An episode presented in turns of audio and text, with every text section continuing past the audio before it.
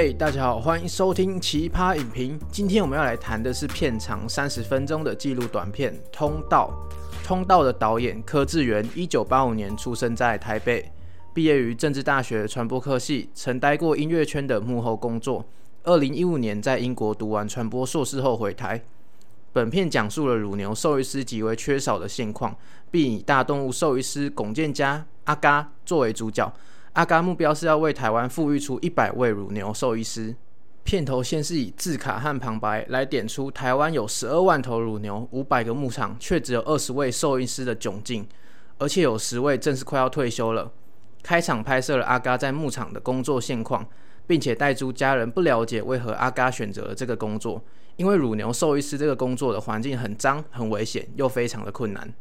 全片我最喜欢的其实就是讲到第一幕关于阿嘎的学习历程。阿嘎的老师是萧火成兽医师，当年阿嘎还在台中就读中兴大学，而他的老师萧火成则是在嘉义大学兼课。阿嘎每堂课都会到嘉义大学去旁听，从这个学习过程来看，可以感觉到阿嘎想要成为兽医师的企图心，甚至还写信给萧火成老师分享他自己的学习心得，搭配温暖的配乐，我完全感受到这个段落的温馨感。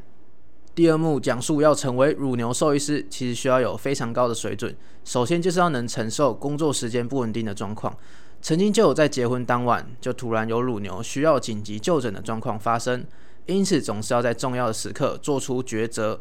再就是很多年轻人都不会讲台语，不会台语就无法跟当地的落农有草根性的连结，因此许多年轻人选择退出大动物的选择。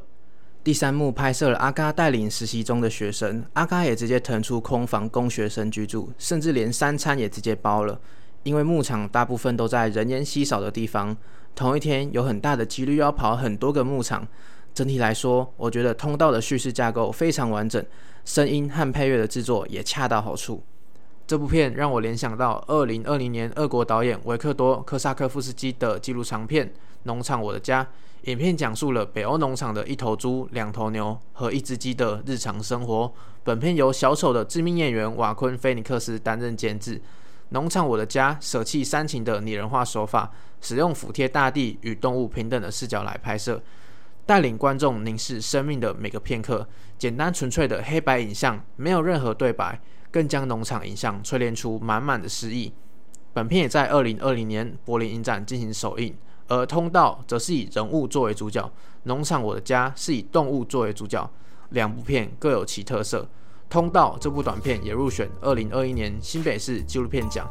非常推荐大家一定要观看。好啦，那今天的奇葩影评就到这边啦，下回再听我们的奇葩分析哦。